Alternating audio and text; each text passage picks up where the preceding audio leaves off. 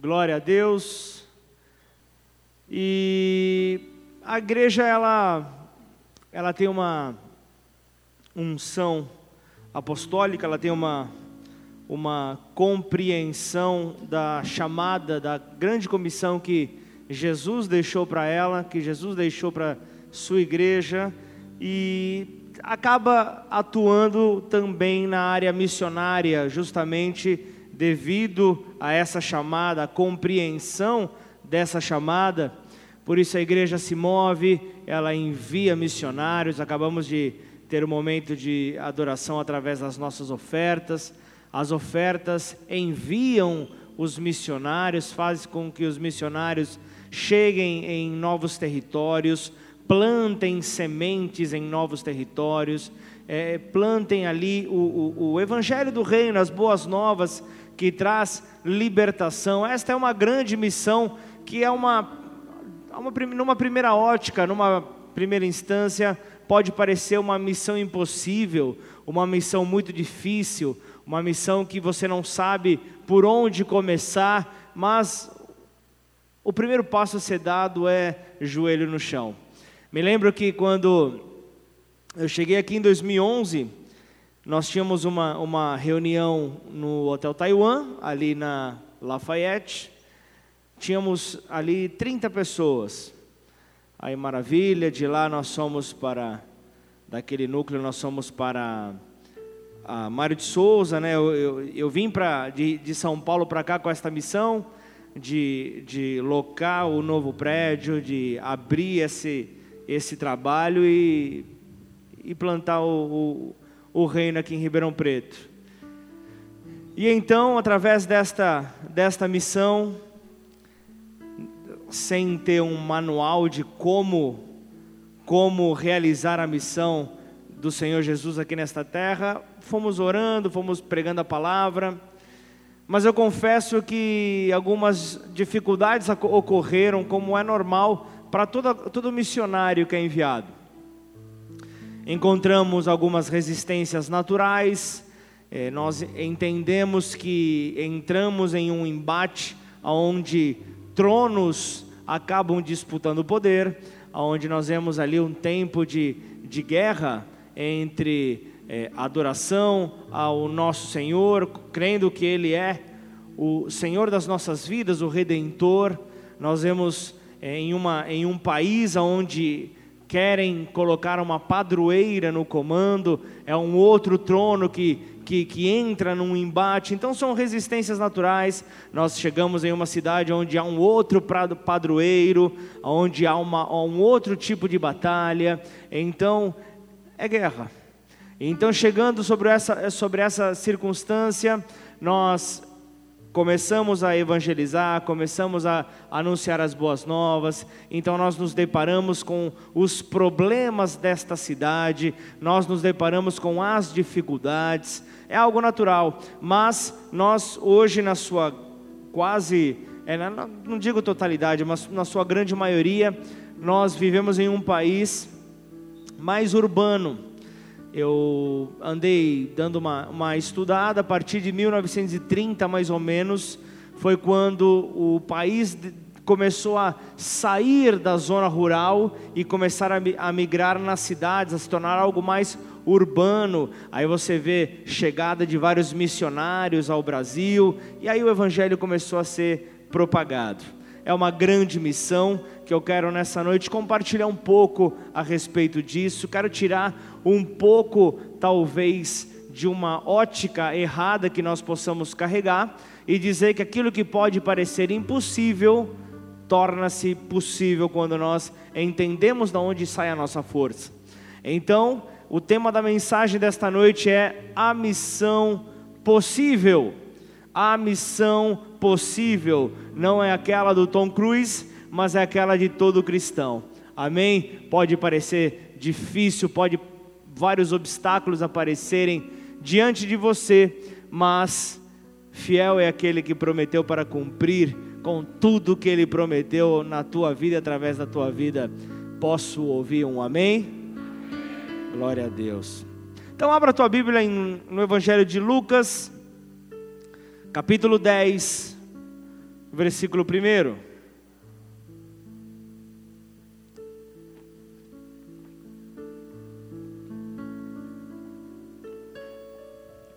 Lucas 10, versículo 1. Vamos ler de início, versículo 1 e 2.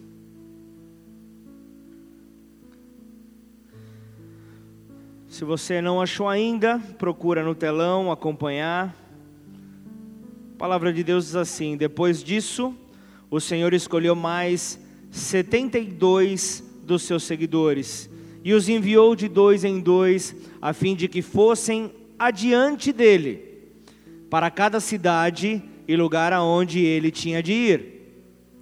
Antes de os enviar, ele disse: A colheita é grande mas os trabalhadores são poucos. Por isso, peçam ao dono da plantação que mande trabalhadores para fazerem a colheita. Até aqui, põe a mão sobre a tua Bíblia, vamos orar. Pai, é diante do, do Senhor, diante desse precioso nome, que nós aqui queremos clamar para que a tua presença continue manifesta entre nós. Onde dois ou mais se reúnem, Senhor, em teu nome, o Senhor se faz presente no meio deles. Por isso, nós desde já queremos mostrar a nossa gratidão pela tua presença nesse lugar. Convém que o Senhor cresça e nós diminuamos. Em nome de Jesus, que não se inverta esta ordem, Pai.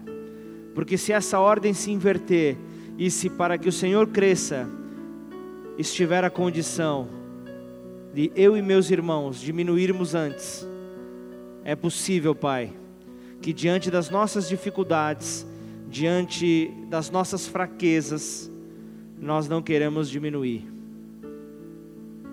E nós não queremos ser empecilho, Pai, para que a tua glória se manifeste. A tua glória não depende, Senhor, de comando de homem. A tua glória não depende de uma palavra dada por um homem, a tua glória é sua, Senhor. O Senhor a, a, entrega, compartilha conforme o seu desejo, conforme a sua vontade. Por isso, que nessa noite não seja diferente, Pai. Que nessa noite o Senhor fale no profundo do nosso coração. Sabemos que a tua palavra, ela não volta vazia, mas antes, ela cumpre o propósito para qual ela foi estabelecida e certamente, Pai, nesta noite, colheremos frutos de tudo aquilo que o Senhor compartilhar para nós. Por isso, tira todo o tampão dos nossos ouvidos, tudo que nos impede de ouvir a tua voz. Que isso possa ser quebrado em nome de Jesus. Toda distração seja paralisada nesta hora. Declaramos que somente o teu Santo Espírito tem liberdade neste lugar para fluir conforme o teu desejo e então, nós nos submetemos completamente a Ti, Senhor. Em nome do Senhor Jesus, é que te agradecemos. Amém e amém. Você que concorda, glorifica o Senhor.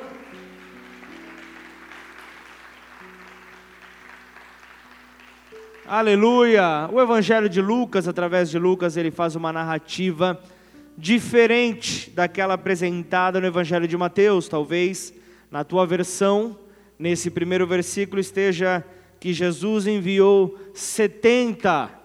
Como que pode uma versão aqui está falando 72? Tem uma diferença de, de dois aí, dois discípulos, duas pessoas enviadas. Mateus, o Evangelho de Mateus fala do envio dos doze, algo que Lucas também apresenta, só que no capítulo 9, ele fala do, do, do envio dos doze discípulos é, para justamente propagar o Evangelho, e nós vemos que é, em algumas versões há essa diferença, em algumas versões há essa informação, aí talvez você possa se perguntar por quê, por que dessa divergência, será que, que há uma contradição? na, na palavra de Deus. Então, o que, o que, que, eu, o que, que eu começo aqui a, a, a explicar? A Bíblia tem vários manuscritos antigos com essas duas informações, e algo que nós vemos que ambos ambas, ambas as versões têm os seus significados. Nós vemos em Gênesis 10, na versão da Septuaginta, que é a versão grega do Antigo Testamento, nós vemos ali, lá sendo listado 72 nações, compunha então o mundo, compunha então a terra. Então, quando nós vemos nesta versão que é mais próxima da original, nós vemos que o 72 diz respeito a toda a humanidade. O 72 diz respeito ao envio dos discípulos, aquilo que é para todo ser humano. Logo, você está dentro dessa história, logo você está convocado pelo Senhor para multiplicar esta informação. Então, Jesus, na narrativa de Lucas, ele aparece como o Salvador de toda a humanidade. Mas aí você vai me perguntar, tudo bem, e os 70? Os 70 você vê que está relacionado, depois lê na sua casa, a números, números capítulo 11, versículo 16, e depois 24 e 25, fala a respeito do Espírito Santo descendo sobre 70 anciãos, quando o povo estava no deserto ali sobre o comando de Moisés. Moisés estava ali comandando aquele povo. E ainda, Há uma tradição no judaísmo que no sinédrio era ali composto por 70 anciãos. Então quando Jesus ele vem para trazer ali um direcionamento para alcançar a humanidade diante de alguns manuscritos, nós vemos que há estas versões, porém há uma mesma missão, porém o ponto central no texto é que as boas novas são tanto para judeus como para gentios, aqueles que foram enxertados na videira, não necessariamente sendo o povo escolhido de Deus, mas acabando por si só sendo então escolhido e enxertado na videira verdadeira. E o texto então ele continua, ele fala que esses esses foram então enviados de dois em dois. Não fala de um envio solitário, não fala de um envio aonde não há uma concordância. Quando nós falamos de uma manifestação de Deus, quando vai então para a, a palavra ser multiplicada, as boas novas ser anunciada, nós vemos que vão duas pessoas para que uma possa testemunhar aquilo que o outro está realizando. Então, nós vemos aqui que que há um princípio onde dois ou mais estiverem reunidos, lá o Senhor se manifestará. Logo, quando são enviados os discípulos, também é, é enviado este princípio junto. E ele fala sobre seara, em algumas versões fala da colheita, mas eu quero trazer uma informação, não sei se você sabe sobre isso, se você trabalha no meio da agricultura, talvez seja mais fácil de você compreender, mas seara não é a mesma coisa que colheita. Há, há problemas às vezes quando você é, faz essa leitura e não conhece então o significado dos dois, porque seara é um campo, seara é um campo e esse campo pode estar preparado ou não para a colheita. É, é, é um lugar onde vai acontecer. Neste campo pode ter plantio com frutos ou não. Pode ter este plantio preparado ou não. Mas Jesus afirma que a colheita é grande. Você viu aqui na versão que nós lemos, ele está afirmando a colheita. Não, não, não, você pode ou não lançar a semente, é por isso que ele fala: grande é a colheita, porém poucos são os trabalhadores que querem ver esta colheita acontecer. Por quê? Porque a vontade própria, os desejos, as opiniões, muitas vezes sobrepõem a vontade de Deus, até o momento em que nós queremos pedir alguma coisa. E é nessa hora que nós nos lembramos que existe um Deus que está à espera dos seus trabalhadores. Ainda posso ouvir um amém ou não? Criei inimizade com alguém aqui? Deixa o Espírito Santo de Deus falar contigo nessa noite em nome de Jesus. Para isso, existe um despertamento espiritual acontecendo do lado de fora da igreja. Há um despertamento espiritual entre homens e mulheres que estão sedentos, que estão buscando, estão em busca, só que muitas vezes estão buscando nas coisas erradas. Estão buscando nas coisas erradas obterem aquilo que eles entendem como um ser superior.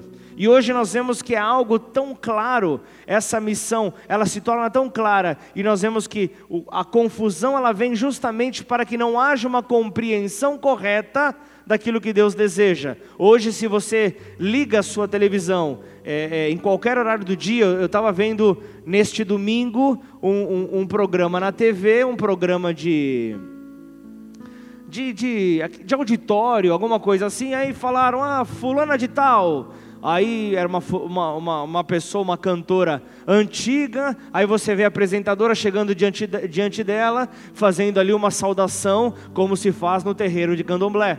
Você vê isso, algo natural, e vai fazer algum tipo de reclamação. Você é um fanático, você é um louco, você é assassino para baixo, e, e aí vai os elogios que, que, que vai. Amém? Porque a liberdade religiosa se dá até o ponto que você falar Jesus Cristo é o redentor dessa terra. Até o momento que você declara isso, enquanto você não declarar a liberdade religiosa, mas se você declara, você é um fanático. Você é alguém que não respeita ao outro. Por quê? Porque você coloca a, a, a verdade que você crê. E diante disso, nós vemos que o, o, o, aqueles que, que, que, que não querem ver a liberdade, você viu o recado do grupo de apoio Nova Vida, eles têm ali um versículo que eles citam, João 8,32 diz: E conhecereis a verdade, e a verdade vos libertará. Então a verdade é Cristo, e, e tudo aquilo que o mundo em que nós vivemos não quer é que Cristo seja revelado, para que justamente aqueles que estão cativos permaneçam cativos. É, é, é, e aí entra a igreja. Aí entra a igreja nesta missão possível, para que ela possa então anunciar as boas novas de uma maneira íntegra, de uma maneira fidedigna à palavra do Senhor. E ele continua dizendo: orem então, já que são poucos os trabalhadores, orem, peçam ao Senhor da seara, ao Senhor desta colheita, para que envie mais trabalhadores ao seu campo. Para que envie mais trabalhadores ao seu campo. Então ele vem aqui, ele usa dois verbos: peçam, orem. Então ele, ele apresenta esses dois verbos para trazer um alerta. Ele quer trazer um alerta sobre a importância desta missão. Só que eu quero te dizer algo: orar é algo perigoso. Orar é algo extremamente perigoso, principalmente quando está conectado à missão. Por quê? Porque Jesus pede para que esses homens orem, mas orem se estão conectados à missão. Ao Senhor da seara, Deus vem e responde. Deus vem e responde. Sabe o que aconteceu ali? Ali ele pede para aqueles discípulos orarem, e sabe qual foi a resposta? vocês são a resposta. Vocês estão pedindo para que o Senhor da Seara envie trabalhadores? Maravilha, vocês são os trabalhadores que eu quero. Por isso eu te digo, é muito perigoso a oração quando você está conectado à missão. Eles oram e eles são interrompidos por Jesus com outra indagação, então apresentando: vocês são aqueles que serão enviados em meio dos lobos, cordeiros em meio aos lobos. Cuidado com essa oração. Eu orei por alguns longos anos pelo meu pai. Eu morava em São Paulo, meu pai morava aqui em Ribeirão Preto.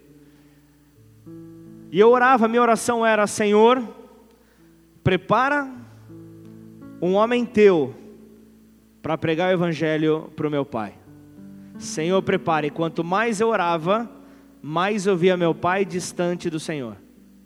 Quanto mais eu clamava, mais eu via meu pai distante do Senhor. Eu falei, Deus não deve estar ouvindo a minha voz. Só que nesse tempo ele estava me preparando. Nesse tempo ele estava me moldando para que eu entendesse, você vai ser a minha resposta. Você quer que o teu pai escute do evangelho, vai você e pregue para ele. E isso aconteceu, eu cheguei aqui, preguei para ele, o batizei e tá até, até hoje está conosco aí, está caminhando aí com, conosco para a glória de Deus. Amém? Então entenda que muitas vezes você vai ser a resposta da tua oração. Então esteja conectado à missão e espere por qualquer resposta vinda do Pai. Posso ouvir um amém? Então vamos lá, versículo 3. Vamos, vamos comigo até o versículo 11. Só uma breve introdução Versículo 3: Esta é uma direção. Vão, eu estou mandando vocês como ovelhas para o meio de lobos.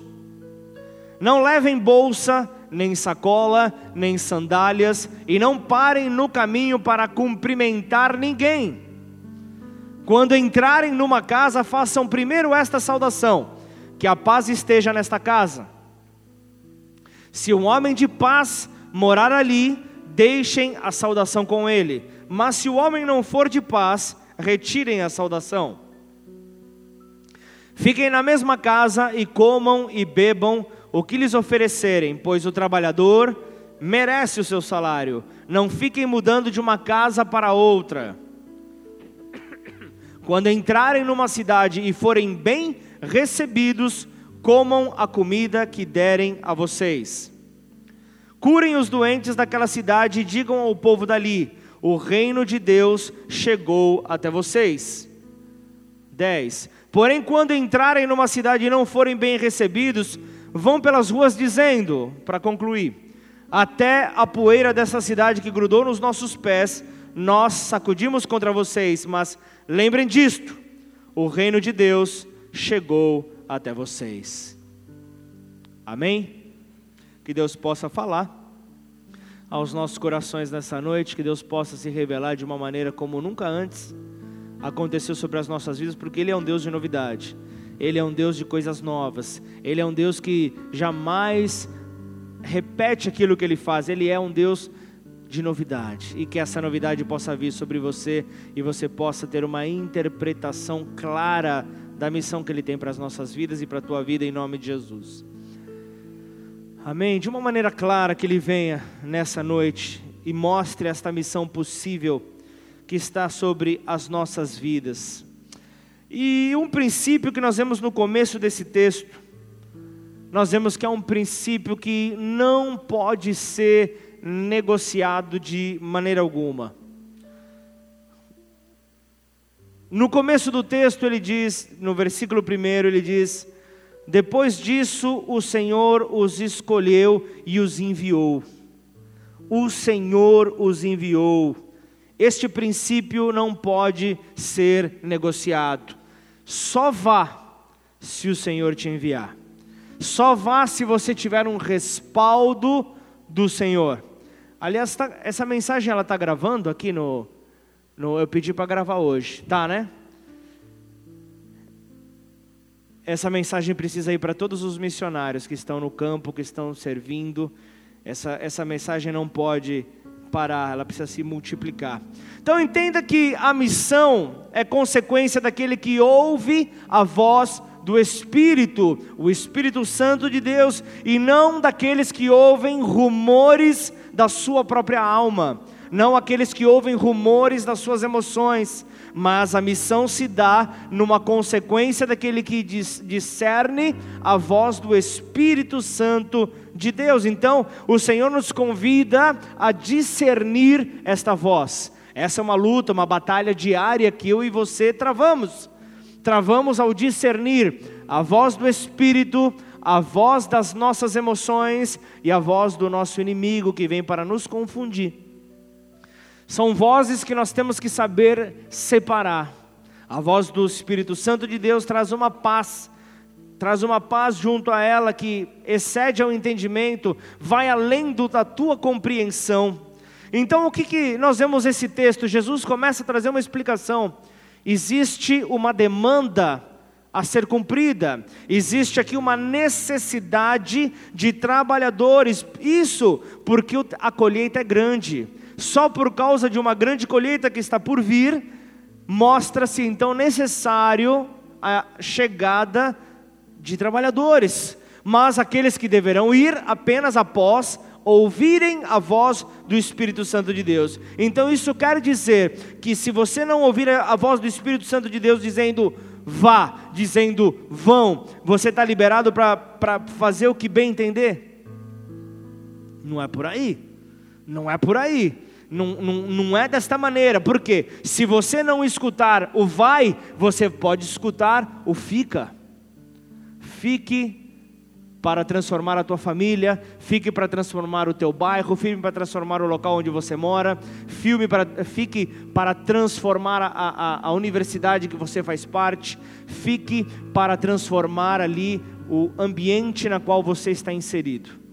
Você pode ouvir vai, como você pode ouvir fica. Um do, uma das duas vozes virá, um, perdão, uma, uma, da, uma das duas orientações, ou melhor, uma das duas ordenanças dadas por Jesus.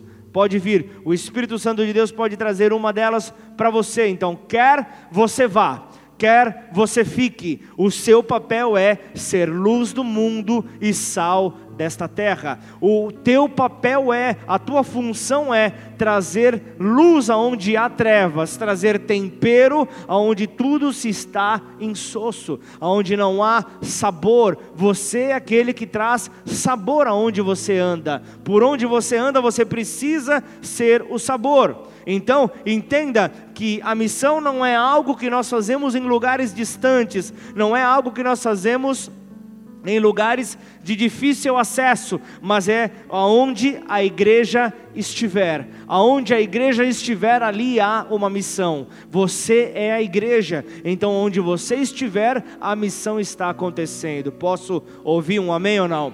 Nós somos estes que cumprem então com a missão. A, a missão que não é uma tarefa para alguns. Eu quero que você nessa noite entenda. A missão é para todo discípulo de Cristo.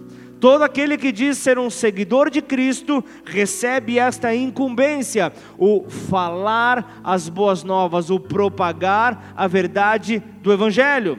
Então entenda: uns serão chamados para ir, outros serão chamados para ficar. Independente da ordenança, você precisa fazer a diferença. E não existe maior realização do que você obedecer a Deus dentro daquilo que Ele tem para você. Diante do rio que corre sobre a tua vida, que passa pela tua vida, você permitir que a vontade de Deus flua através de você, não há realização melhor. Você estar no centro da vontade de Deus, cumprindo aquilo que Ele estabeleceu para você.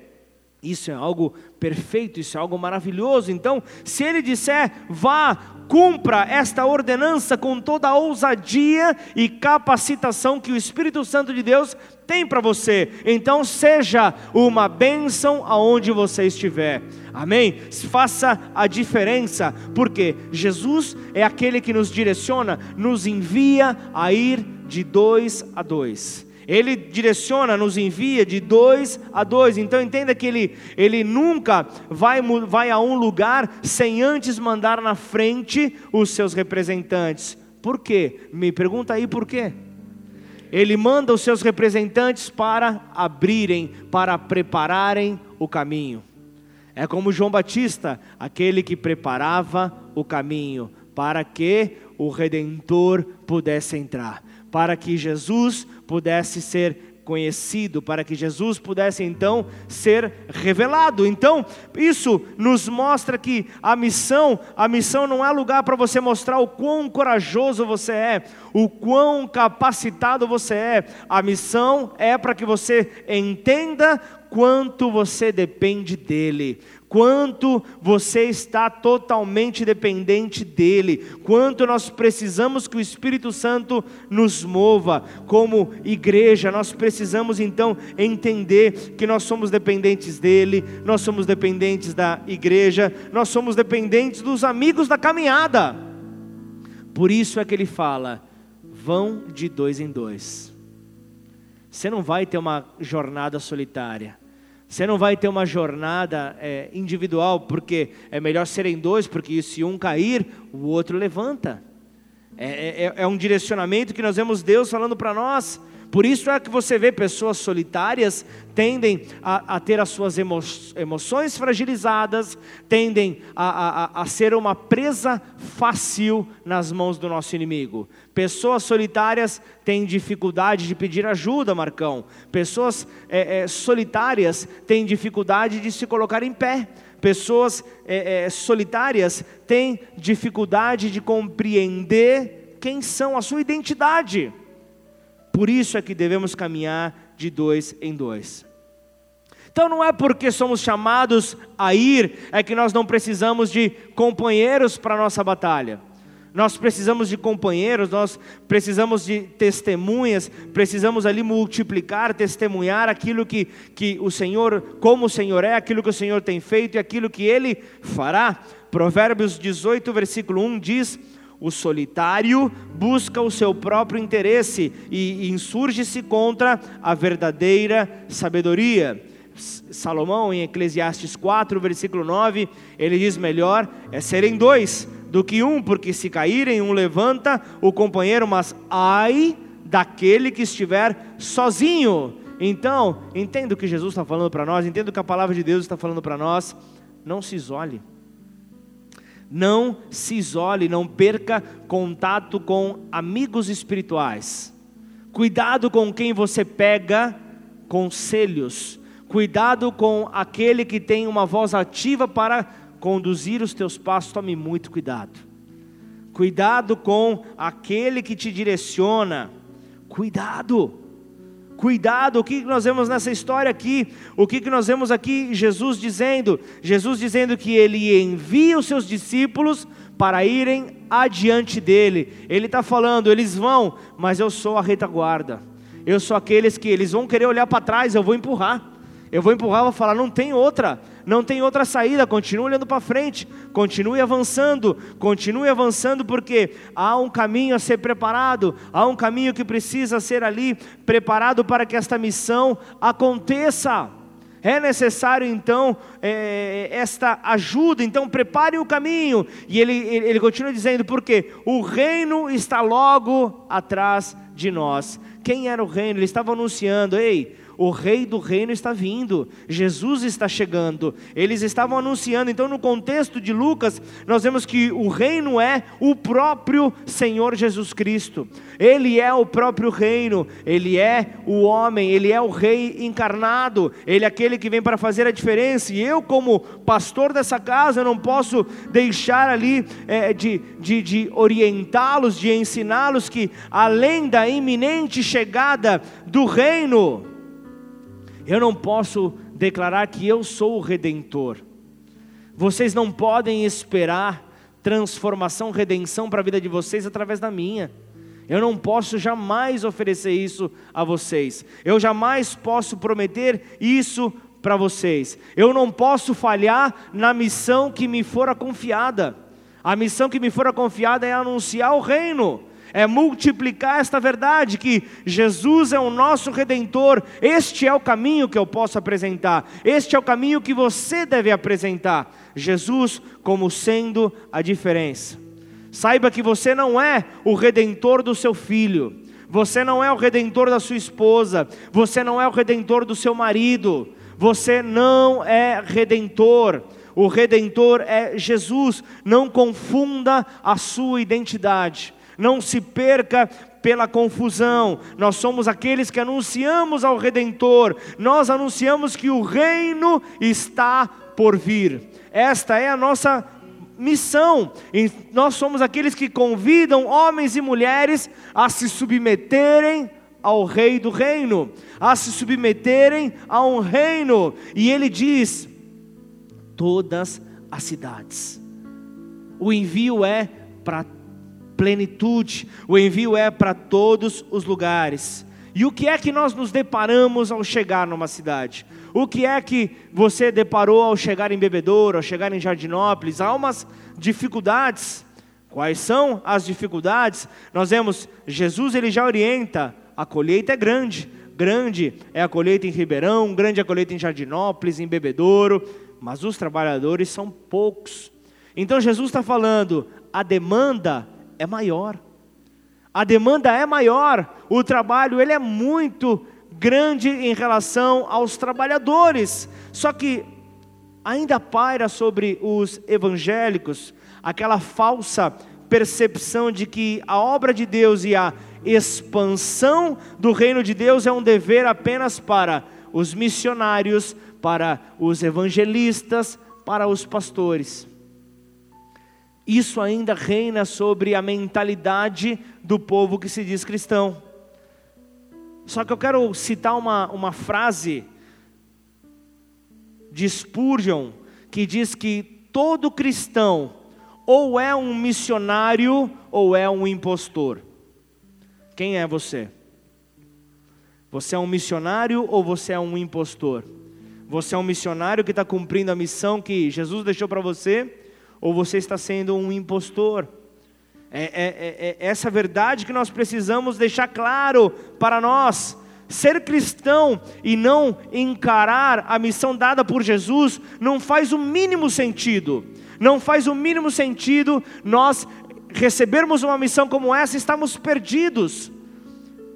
Imagina pensando naquilo que vamos comer amanhã, mexendo no celular. Não há como isso acontecer. Nós estamos aqui recebendo um direcionamento e como é que nós respondemos a esse direcionamento? Diz para mim, Marcão, diz para mim, Douglas. Nós temos que entender como, como é que, que, que, que, Jesus quer que nós façamos aquilo que Ele confiou nas nossas mãos, aquilo que Ele confiou sobre as nossas vidas. O que é que nós, como é que nós vamos responder? Não dá para provar da graça e do amor que emana da cruz se eu não compartilhar esta verdade, porque todos precisam ouvir, todos precisam ouvir esta mensagem. Então, quando você entra em uma determinada cidade, você se depara com as dificuldades da cidade, se depara com os obstáculos para não entrar o evangelho sobre aquela cidade, para não entrar o evangelho sobre aquele lugar. Você encontra dificuldades culturais, você encontra corações fechados, você encontra vários obstáculos. Você vê jovens se perdendo na prostituição, você vê jovens se perdendo na criminalidade, você vê jovens se perdendo nas drogas, você vê vários obstáculos para que o evangelho não aconteça, para que pessoas não vivam a liberdade do evangelho, mas que permaneçam cativos mas que permaneçam então com seus corações fechados. Muitas vezes você entra numa cidade e você vê famílias se desfazendo, você vê divórcios e mais divórcios. Ei, não sei se você sabe, mas talvez você que é casado, por isso o grito da, da, da nossa irmã na hora do, do, do, da reunião de casais é, é uma maravilha. Nós devemos fazer isso, nós devemos gritar, porque nós vivemos em uma cidade onde proporcionalmente ao número de habitantes, nós estamos na cidade com um índice maior do Brasil de divórcios. Não sei se você sabe dessa, dessa, dessa informação, mas o casamento está extremamente atacado. Isso já, já no, no, no Brasil já acontece. Nós estamos em um lugar onde, proporcionalmente ao número de habitantes, esse ataque é enorme. Essa cidade foi colonizada debaixo, aqueles homens que colonizaram, debaixo de muitos adultérios. Por isso nós já entramos aqui, a cidade já é inaugurada, as portas são abertas diante desta maldição do adultério. Por isso essa dificuldade, que o Senhor possa guardar os teus pensamentos, homem, que o Senhor possa guardar os teus pensamentos, mulher. Saiba que quando você começar a olhar e falar a grama do vizinho é melhor que a minha, certamente esse pensamento não vem da parte de Deus. Esse pensamento vem para trazer contaminação ao teu coração. Esse pensamento vem para que de algo pequeno você comece então a cobiçar aquilo que não é teu. Você comece então a ter desejos que não pertencem a você. Eu não sei como é que você lida nós, nós não estamos em uma bolha, nós vivemos em um mundo onde informações correm diariamente por todos os lados. Hoje nós temos é, filmes em cinemas, nós temos é, Netflix, nós temos YouTube, nós temos é, várias verdades ali sendo anunciadas, várias informações sendo compartilhadas, e de repente você se depara em meio a um filme, em meio a uma série, com muitas cenas que você que é homem casado, você vai me entender. Se você fica é, é, com a, a, tua atenção totalmente voltada para determinadas séries, para determinadas cenas, melhor dizendo, à noite quando você estiver ali no momento de intimidade com a tua esposa, muitas vezes você se pega não pensando nela, mas pensando na cena que você está, que você, que você tem guardada no teu pensamento. Sabe o que é isso? Adultério. No tempo da lei diz que, que aquele que era pego no ato de adultério sofria as suas consequências. Jesus vem e fala: Nós vivemos no tempo da graça. Agora, se você apenas, você não precisa consumar o ato. Agora, se você pensar, você já está traindo. Então, nós vivemos em um tempo onde a graça, o favor que nós não merecemos, é algo que nós não podemos desprezar. Por mais que essa missão possa parecer impossível, nós precisamos nos agarrar com todas as nossas forças, para que as brigas saiam dos lares, para que pais se entendam com filhos, para que filhos se entendam com pais, para que os casais continuem a se entender. Nós não queremos ver filhos abandonando pais, nós não queremos ver pais abandonando filhos recém-nascidos, nós não queremos ver é, filhos abandonando idosos que certamente cuidaram desses filhos quando esses precisavam de ajuda. E agora nós vemos muitas cenas de idosos sendo abandonados em casa de repouso. Nós vemos as mais diversas necessidades paralisando a entrada do Evangelho. E o nosso papel é destravar. O nosso papel é tirar estes obstáculos do caminho. Então, apesar de tudo isso, nós temos que ter a consciência de que nós não podemos fazer tudo. Nós não temos mão, nós não temos capacidade de fazer todas as coisas. Por quê? Porque aí você vai ver, ah, tem a comunidade que é, tem necessidade de alimento físico, do alimento para alimentar a carne, tem a necessidade de alimento espiritual. Nós vemos ali é, é, menores sendo abusadas, nós vemos gravidez indesejada, nós, ve nós vemos menores entrando no crime, nós vemos tantos problemas. Se a igreja pensar que ela consegue resolver tudo, a mesma igreja consegue resolver tudo, ela está perdida, ela não vai fazer nada. Ela precisa ter uma missão, ela precisa compreender a sua missão e ela precisa ir com tudo para cima desta missão. Se nós não tivermos a, a, a, convicção de que nós não somos os redentores desta terra, mas nós somos aqueles que anunciam a redenção, nós estamos perdidos. Por isso que dessa forma nós iremos nos perder dentro das muitas demandas que aparecem. Por isso que você vê, hoje tem igreja é, é, que tem um público, na sua grande maioria, jovem, tem igreja como a que eu ia, quando, quando a minha mãe me convidou para ir na igreja dela, onde ela era a pessoa mais nova da igreja, então era uma igreja de uma idade avançada, era uma igreja madura, vamos falar assim, é, pelo, pelo seu público. Nós vemos ali igrejas, por exemplo, de roqueiros, quem já viu isso? Nós vemos igreja de vários públicos, só que se você pensar que você vai, se você imaginar que você vai conseguir abraçar a tudo e a todos, você não vai fazer nenhuma coisa nem outra. Você não vai conseguir fazer nada. Nós nos perderemos diante das muitas demandas. E então isso nos torna cada vez mais dependentes do Espírito Santo de Deus, para entendermos qual é a nossa chamada qual é a nossa demanda, em que rio nós fluímos. Isso, Senhor, nos mostra. É certo que não será a igreja Bola de Neve que vai transformar Ribeirão Preto.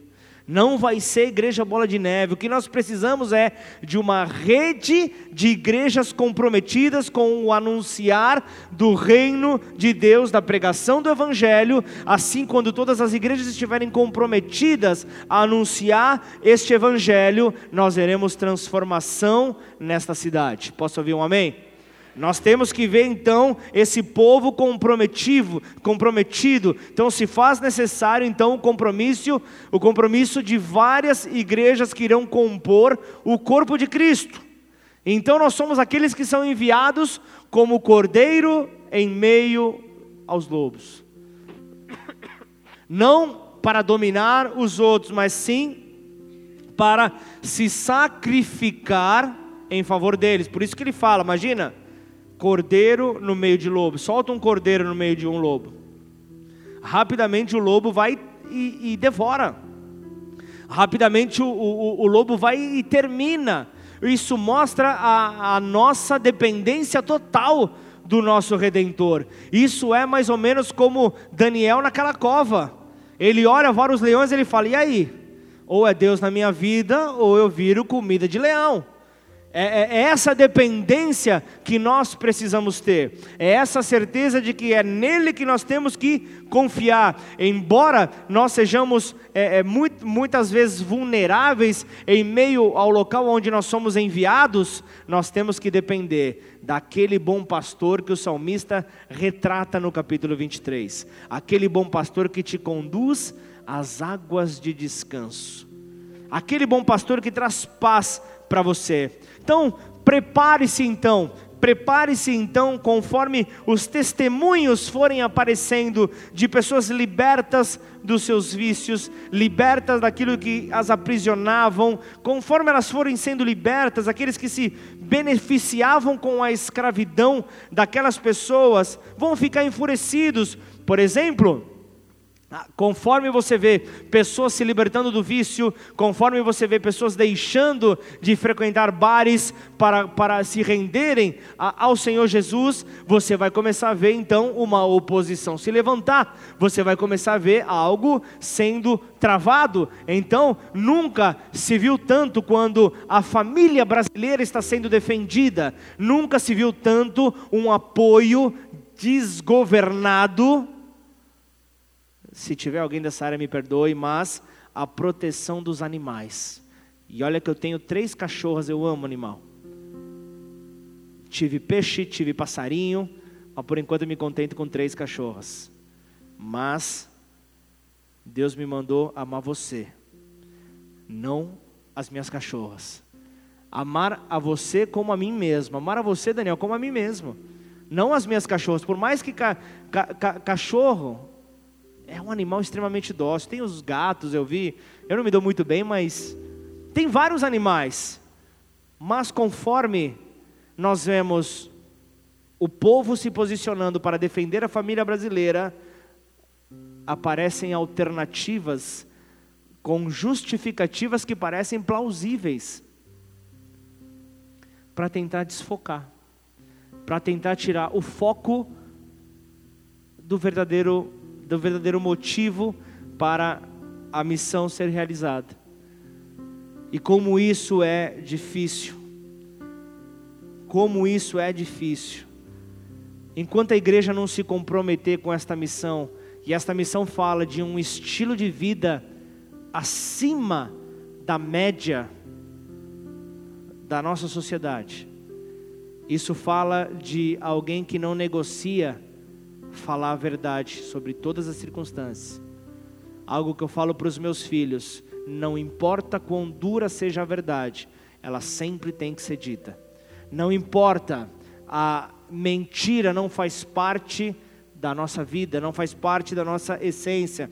Nós fomos constituídos quando o sopro de vida veio sobre nós, a verdade foi lançada dentro de nós. É por isso que quando você compactua com a mentira, você sente como que dores, até mesmo dores físicas, porque é algo que não faz parte de você, tentando encontrar um espacinho em você.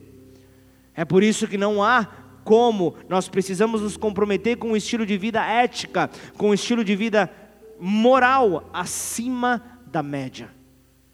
Assim começaremos a ver transformações, assim nós começaremos a ver mudanças. Quando eu fui fazer a, a missão no, no sertão do Piauí, eu me deparei com um problema. Havia é, uma demanda, e essa demanda era por alimentos. E ali chegou naquele, naquela, naquele povoado, naqueles povoados que eu visitei, chegou ali o tal do Bolsa Família.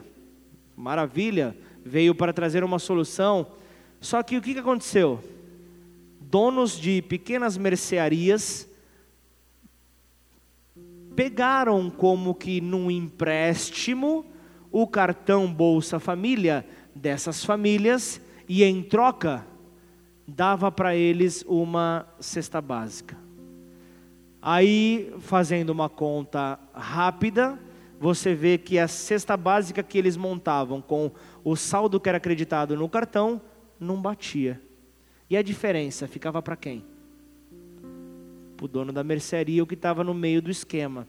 Aí você já se levanta falando: epa, vamos acabar com essa bagunça, vamos anunciar. E aí os missionários locais falam o quê?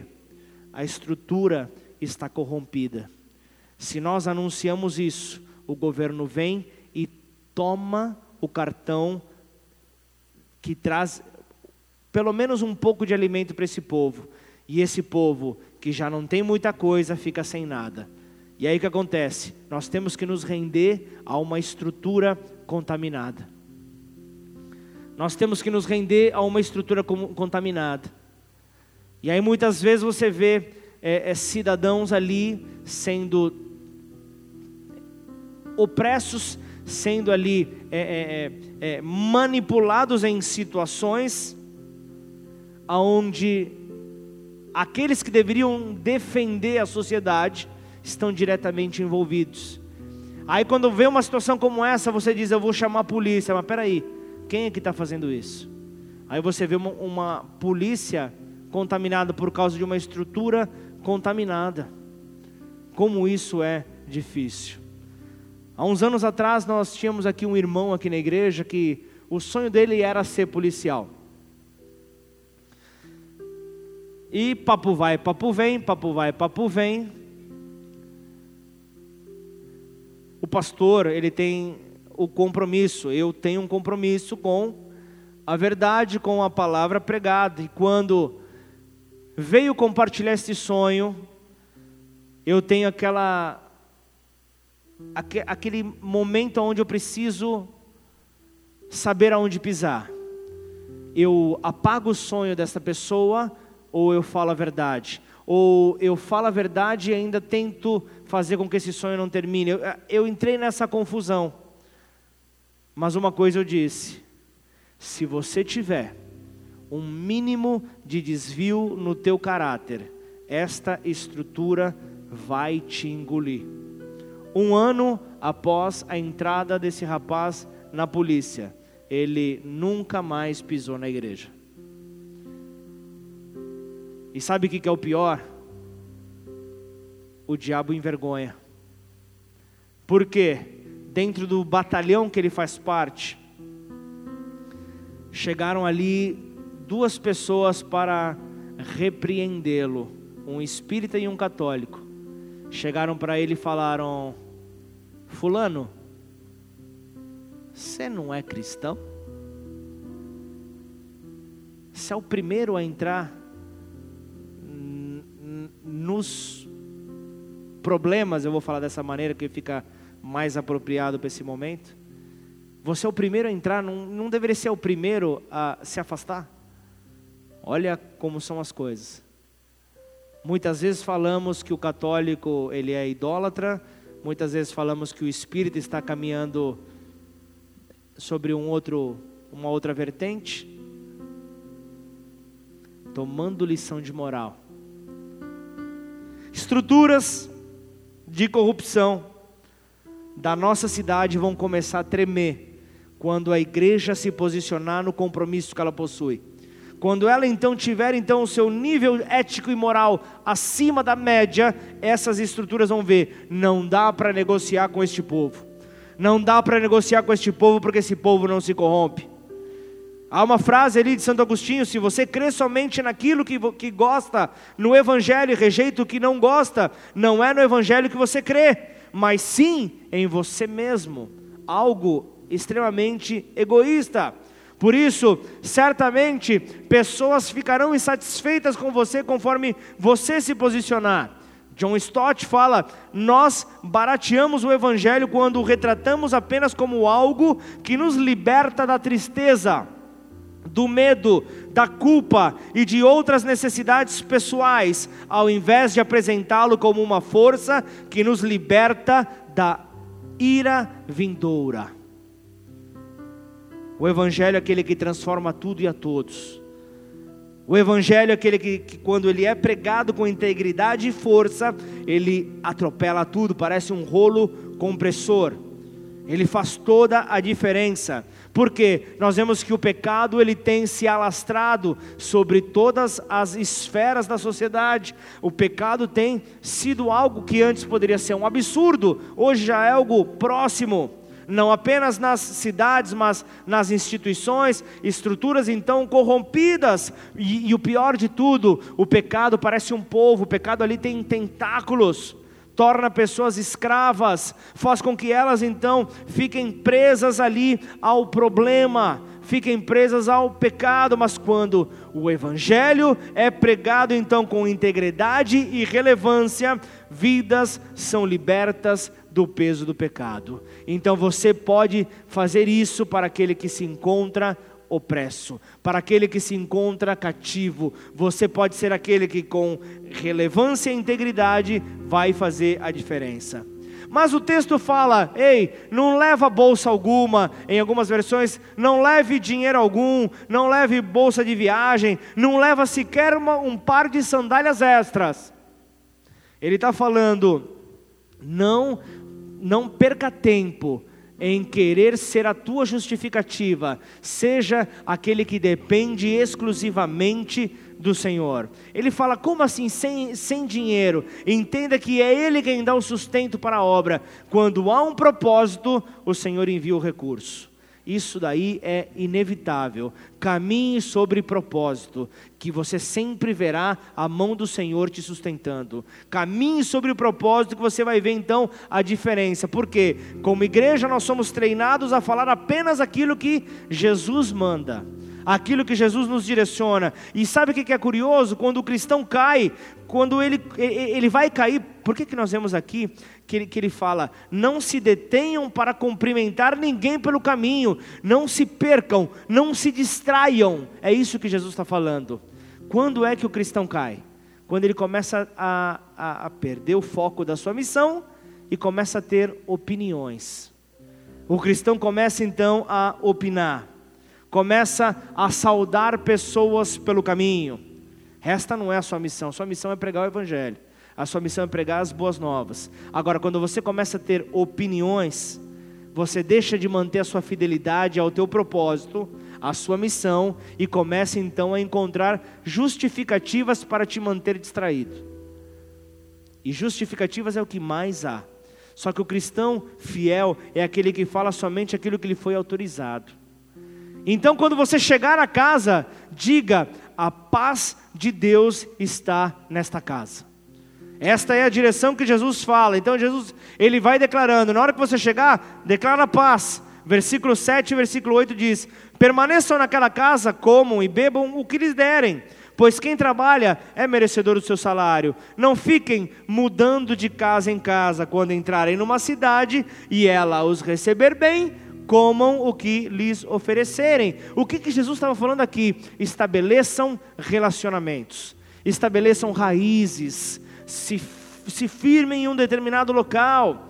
Jesus estava aqui falando sobre a permanência no ministério pela educação e disciplina. Jesus está trazendo isso para nós, orientando pessoas a tal, a tal educação, a tal disciplina. Nós não devemos permanecer a vida inteira. Ah, eu não concordei com alguma coisa, eu mudo de liderança. Ah, eu não concordei com outra coisa, eu mudo de lugar. E eu não estabeleço raiz. E o que, que eu faço? Eu perco tempo a cada mudança. A cada mudança eu preciso me reerguer. A cada mudança eu preciso voltar a ter o fôlego que eu tinha. A cada mudança eu perco tempo. A cada mudança eu deixo de cumprir a vontade do Senhor, então isso se torna prejuízo para o obreiro na sua comissão. Isso se torna prejuízo para a missão dada pelo Senhor, porque em todo lugar onde você estiver, sempre haverão pessoas boas e pessoas ruins. O que cabe a você é saber lidar com todas elas.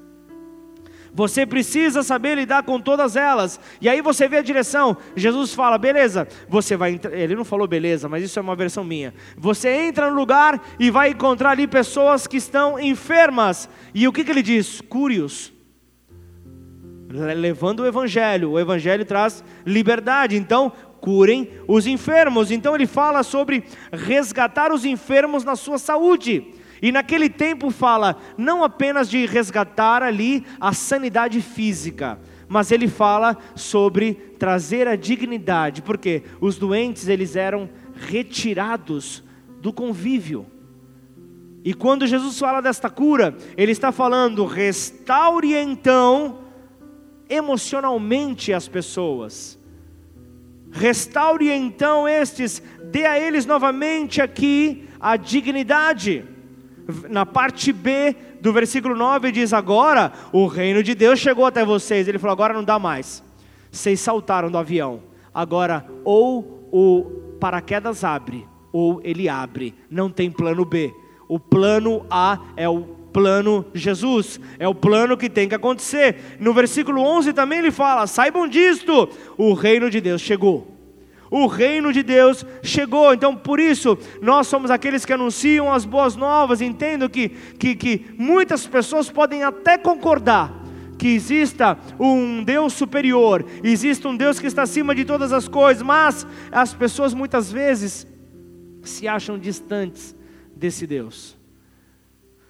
Se, não, não se acham merecedoras e muitas vezes tentam até se reconectar a Deus, mas o que acontece com elas? Elas se deparam com a religiosidade de muitos. Hoje eu falava com uma pessoa que tem um parente próximo que é um, é um servo de Deus, é um pastor, e que vem enfrentando alguns problemas de saúde na família. E teve um determinado domingo que eles fizeram ali entre os irmãos uma escala para cuidar do familiar que está enfermo, e a pessoa que ia cobrir a, essa troca de período falhou, e esse pastor acabou tendo que ficar. Aí vocês não vão acreditar. A pessoa que está acima desse pastor, o, o líder desse pastor, declarou palavras tão pesadas por causa de uma simples falta sem saber o motivo. Palavras, inclusive, até de condenação a um eventual inferno, por causa de uma falta. Religiosidade é essa? Que peso é esse? Que fardo pesado é esse? Se Jesus nos convida, inclusive, a trocar o fardo com Ele. Ele fala: Ei, comigo tudo é leve, comigo tudo é tranquilo. Comigo tudo é fitness. É tudo de boa. Se você está pesado, comigo tudo é Shirley. Magrinha. Comigo tudo é assim, tudo é leve. Nada pode ser pesado. Se é pesado, não é a obra de Deus. Se não é pesado, não, se é pesado, não é a obra dele. A boa notícia é que nós não conseguiremos então alcançar o favor de Deus longe de Deus, mas temos que estar nele. João, capítulo 9, versículo 4. Devemos cumprir logo as tarefas que nos foram dadas por aquele que nos enviou. Essa é a missão da igreja. A boa notícia que liberta homens e mulheres de buscas insaciáveis na bebida, no sexo, nas drogas, é o Evangelho que restaura todas as coisas e dá sentido à vida. É esse Evangelho que eu e você temos que anunciar.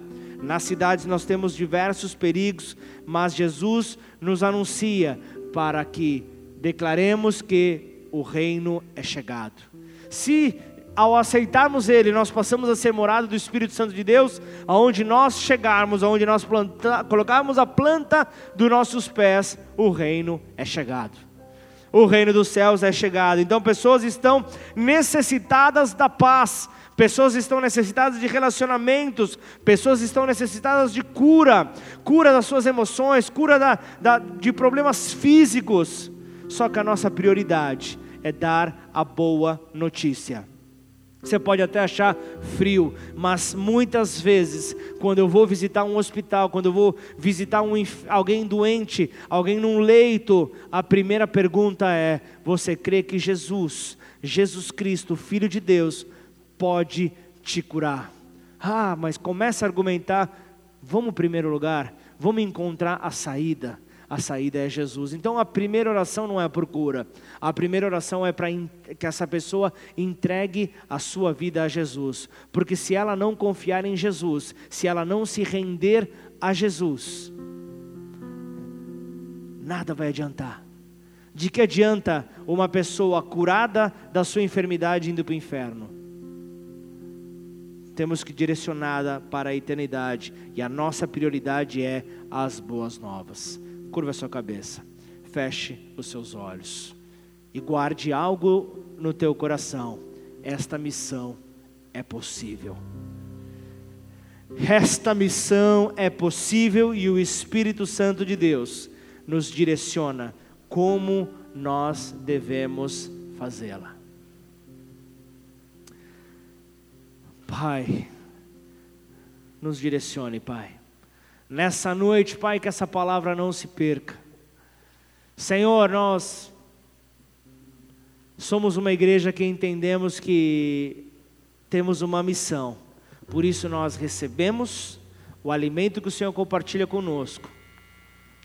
E nós saímos por esta cidade, por esta região, para anunciar as boas novas.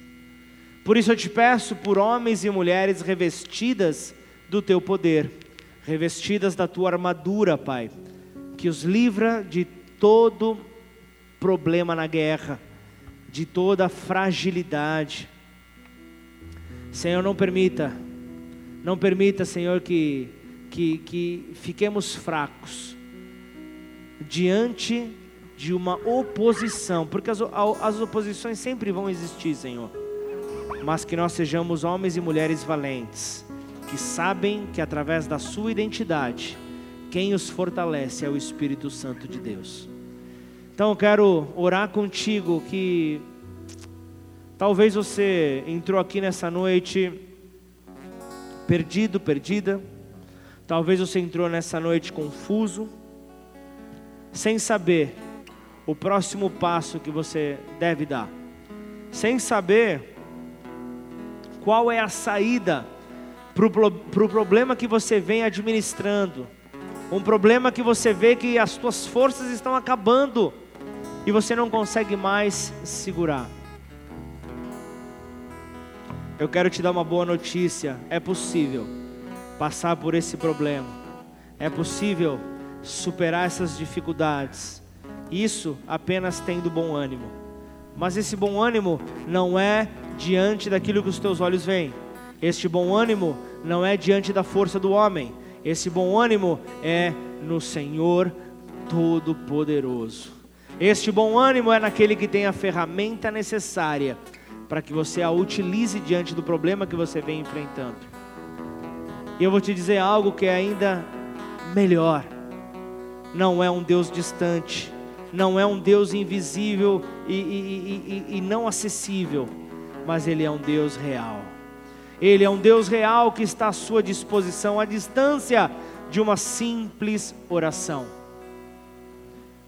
E é através desta oração que o Senhor quer te conduzir para os seus braços. Então não importa se você está entrando hoje aqui pela primeira vez, Não importa se você está aqui com dificuldades de compreensão, talvez você tenha poucas informações a respeito de Jesus. Quem é Jesus Cristo? Mas saiba que você depende apenas de uma decisão. Eu quero mudar.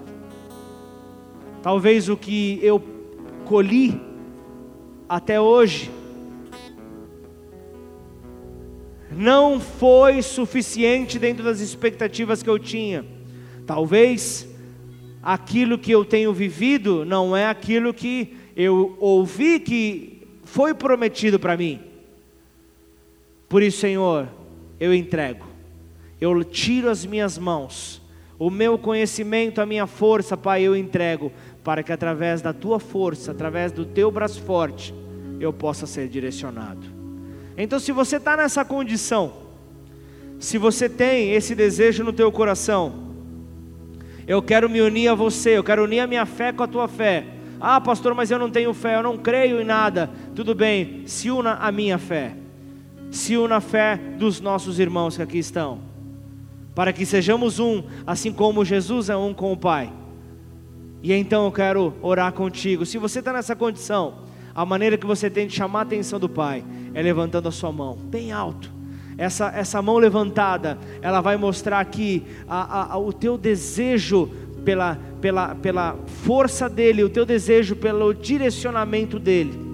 Então, com essa mão levantada, eu vou pedir que você repita essa oração comigo e declare assim: Pai, Pai Nesta noite, nesta noite, eu te peço perdão, te peço perdão pelas minhas falhas. pelas minhas falhas. Nesta noite, Nesta noite, eu quero me unir quero me unir a ti, A ti. por intermédio de Jesus Cristo, intermédio de Jesus que é o Cristo, teu filho amado, que é o teu filho que amado, morreu na cruz morreu na pela cruz, minha liberdade, pela minha liberdade, e ao terceiro dia ao terceiro dia ele ressuscitou. ele ressuscitou. Por isso, Senhor, Por isso, Senhor, o meu desejo o meu desejo é que sejas é que sejas o meu único o meu e suficiente suficiente Senhor e Salvador. Senhor e Salvador. Escreve o meu nome o meu no nome livro da vida no livro da vida. e a partir de hoje partir de hoje, conduz os meus passos. os meus Eu passos. quero estabelecer contigo estabelecer uma contigo aliança uma aliança que o homem não pode quebrar, que não pode quebrar. uma aliança uma aliança que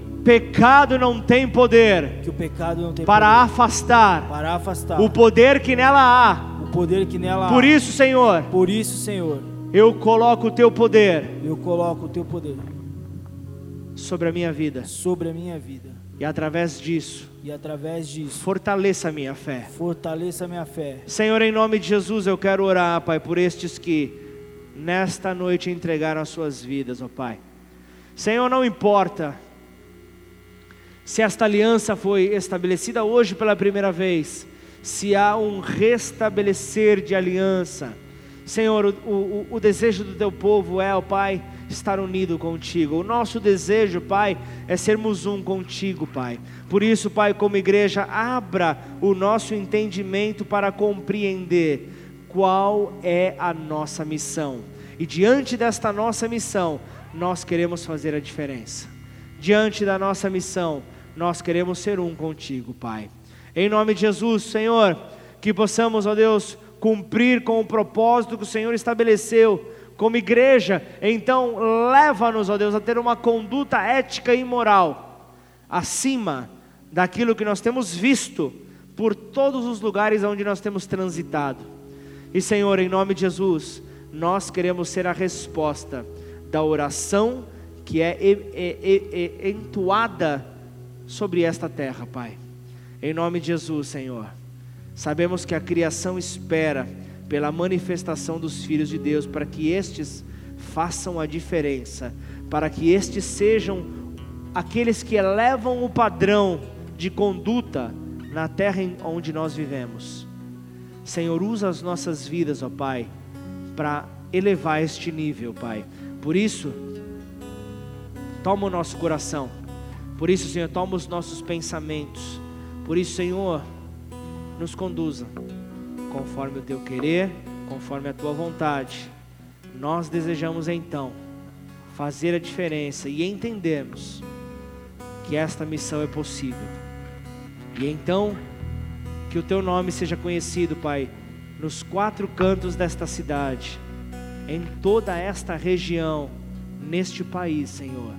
Nós queremos declarar: bem-aventurado é o Brasil, cujo Deus é o Senhor, cujo Deus é o Senhor Jesus Cristo, o único Deus, o único Deus vivo, o único Deus que tomou então, deixou a sua forma de espírito e tomou então o corpo humano para mostrar: é possível passar pelas dificuldades que este mundo apresenta, confiando num único Deus, confiando num único redentor, confiando naquele que tem poder para trazer a liberdade.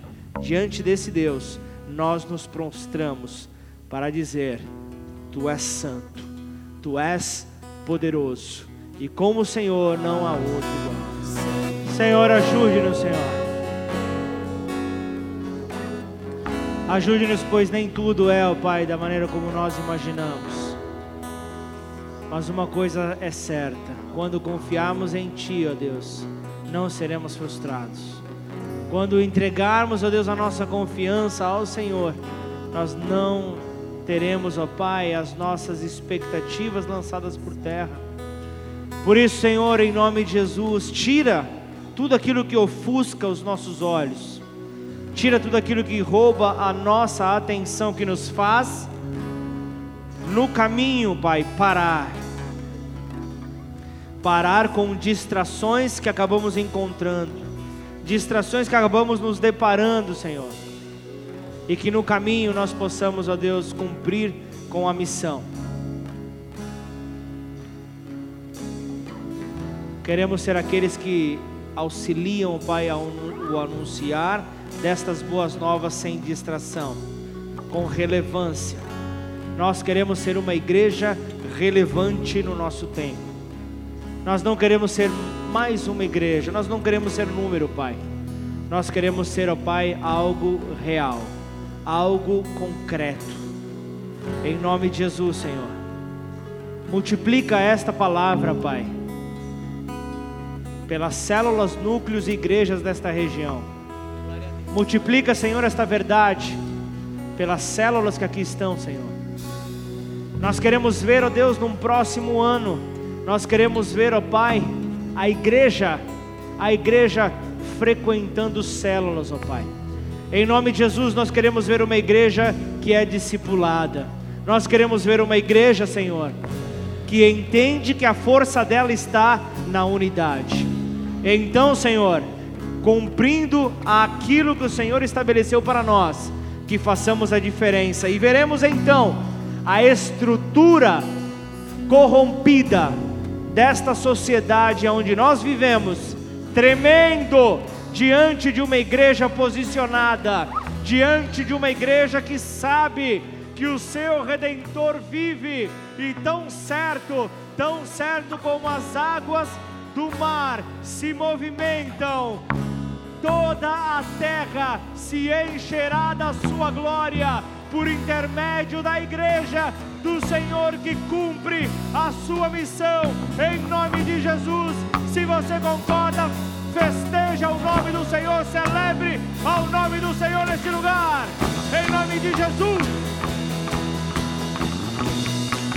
Aleluia.